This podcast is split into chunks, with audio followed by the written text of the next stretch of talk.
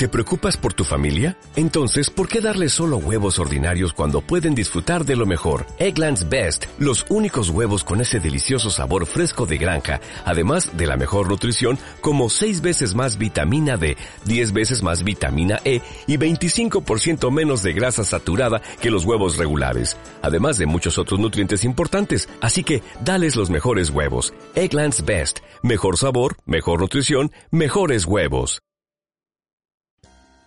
Esto es un comentario reflexivo y personal. Tomarlo con discreción.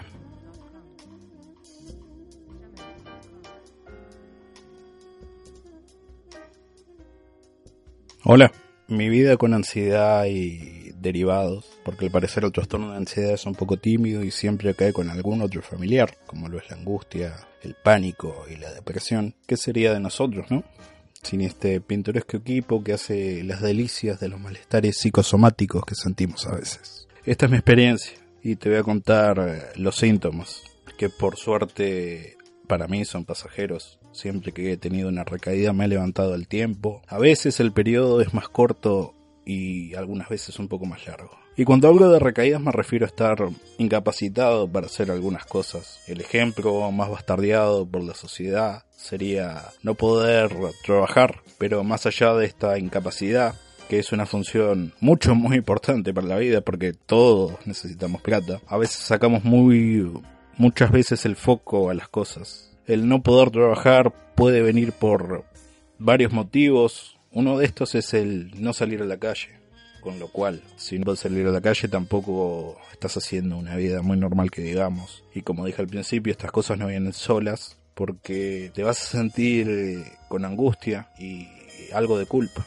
En mi caso, he convivido con un grupo de malestares que van cambiando. Mi primera experiencia con el trastorno de ansiedad fue a los 9 años. Yo sufría muchas náuseas, vómitos, lo cual me provocó una úlcera estomacal, una exofagitis aguda, una gastroduodenitis y hasta el día de hoy, hoy eh, cualquier cosa media condimentada fuerte, alguna bebida alcohólica, me provoca muchas ideas. Desde lo físico te puedo decir que he sufrido contracturas, he sufrido dolores agudos en la cabeza, puntadas en el parietal izquierdo, pérdida de audición de un oído y mareos.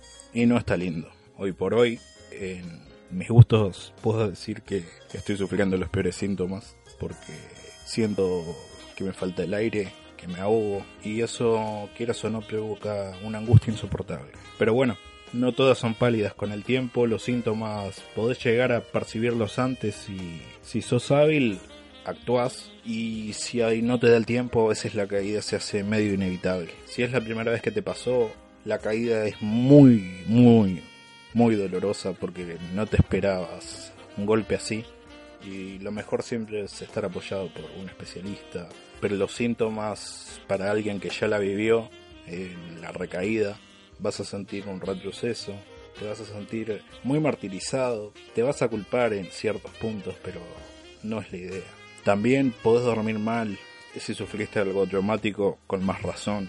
Vas a sentir el cansancio al despertar. Y si claro, tomas pastillas, obviamente vas a sentir a la mañana que tenés la boca reseca. El primero más allá de todos estos malestares es que no nos afectan solo a nosotros. Eh, hay gente a nuestro alrededor que se involucra, también la van a, no la van a pasar muy bien. En mi caso particular yo soy una persona de bajo perfil, no me gusta llamar mucho la atención y cuando estoy mal noto que hay mucha más gente a mi alrededor preocupada y eso llega a abrumarme por momentos. Pero aprecio el apoyo. Otro problema de todos estos inconvenientes es que vas a sentir frustración, un poco de ira, pero hay que entender que el trastorno de ansiedad es algo latente, hay que aprender las señales y si podés pedir ayuda cuando es necesario. Acordate que aunque todo se caiga se vuelve a armar, no hay que forzar recuperaciones porque eso es peor, lo digo por experiencia, de verdad.